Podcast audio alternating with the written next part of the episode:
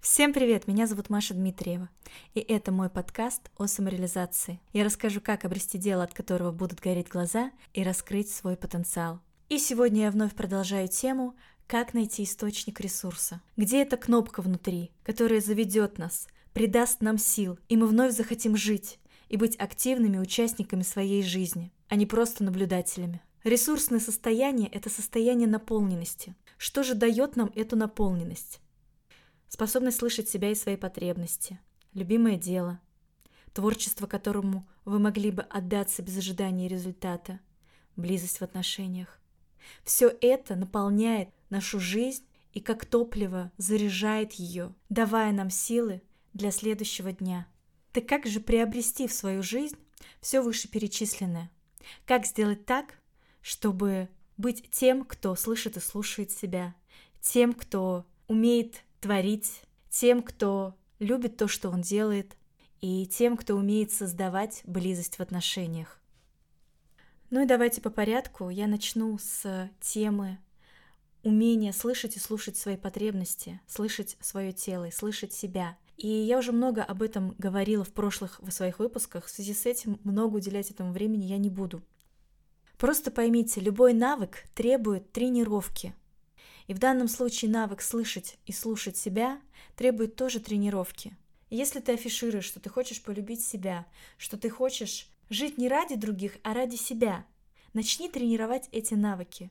Удели себе 10 минут для того, чтобы прослушать подкаст и выполнить упражнение. Ну, например, как правило, мы только говорим о том, что мы хотим быть самим собой, что мы хотим проявлять себя таким, какой я есть. Но по правде говоря, мы стыдимся себя, мы не умеем проживать эмоции, мы запрещаем себе чувствовать, плакать, страдать, любить, злиться. Мы стыдимся своих ран, мы стыдимся той боли, которая внутри нас. Мы боимся быть слабыми и не позволяем себе чувствовать. Просто пойми, слышать себя, любить себя — это процессы. Не нужно ждать, что ты сделаешь пару медитаций, прочитаешь пару статей, послушаешь несколько подкастов, сделаешь пару упражнений, и этого будет достаточно. Скажем так, это процессы длиною в жизнь. Да, ты можешь отточить определенные навыки, которые тебе будут помогать слушать себя, которые будут тебе в моменты слабости, трудности, кризиса, травмы помогать находить быстрее внутреннюю опору. Но тем не менее, так или иначе, неизбежно, как и любой человек, иногда ты будешь оказываться в ситуации слабости, кризиса, и этот мир неизбежно будет травмировать тебя. Просто это жизнь, и пока мы живые, нам неизбежно будет больно. Пока мы живые, ты неизбежно так или иначе будешь чувствовать, да, и иногда мы падаем, иногда мы ударяемся, иногда у нас что-то болит, э, да как минимум голова после лишних выпитых бокалов вина. Это жизнь, да, и это так. Не нужно от этого страдать или убиваться. Просто прими это как данность. И начни уже оттачивать это мастерство.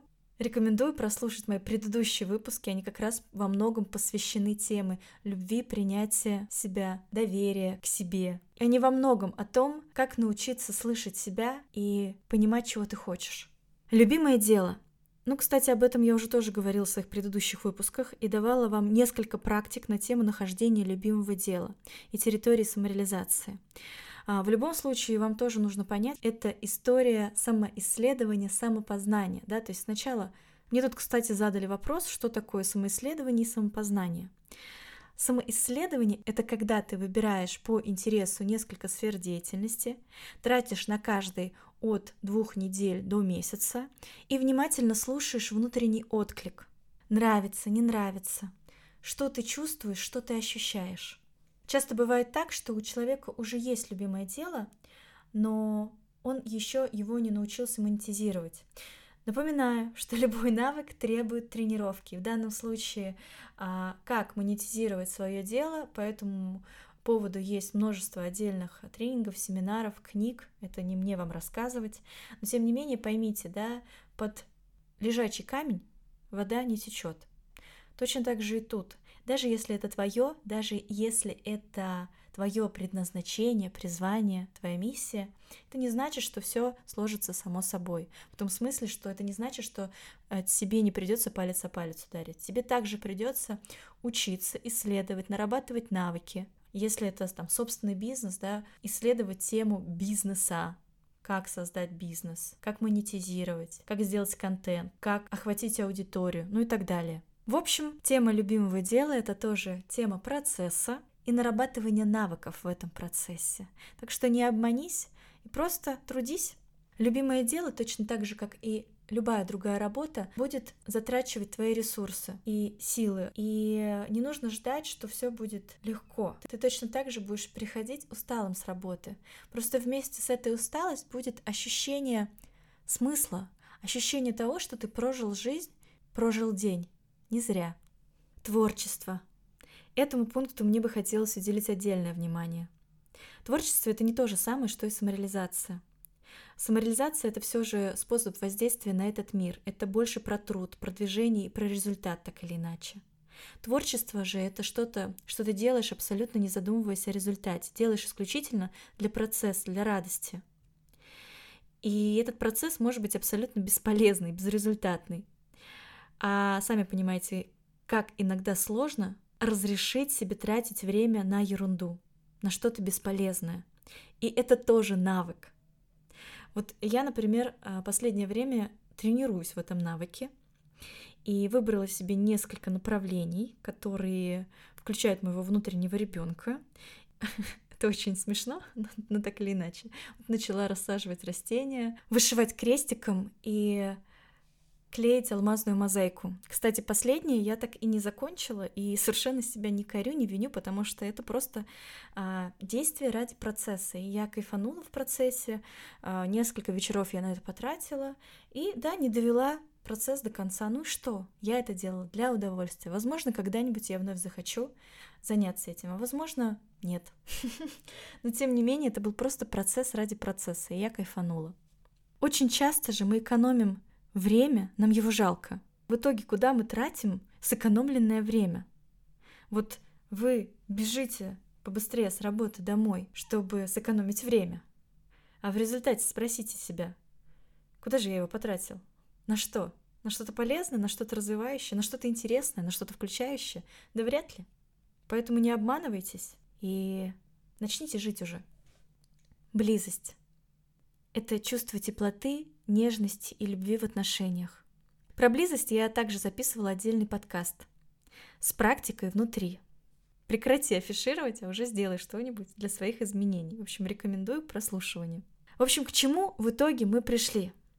Мы пришли к тому, что ресурсное состояние — это баланс между внутренним и внешним, между социальным и индивидуальным. Промониторьте все сферы, о которых я говорила ранее, и вам будет ясно, с чем имеет смысл поработать. И помните, начинать всегда нужно с первого, начинать всегда нужно с темы доверия к себе, проживания эмоций, с умения слушать себя, потому что сначала оденьте маску на себя, а потом на ребенка. То есть сначала имеет смысл найти баланс внутри себя и далее уже идти из этого состояния, закладывать фундамент своей социальной самореализации, творчества и близости.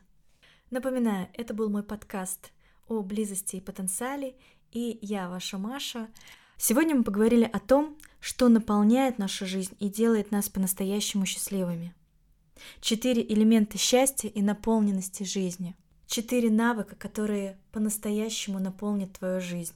Умение создавать близость, умение творить, способность доверять себе, умение исследовать и реализовывать себя. И помни, любой навык требует тренировки и мастерства – и чтобы делать что-то с каждым разом еще лучше, лучше и лучше, нужно просто делать как можно больше повторений.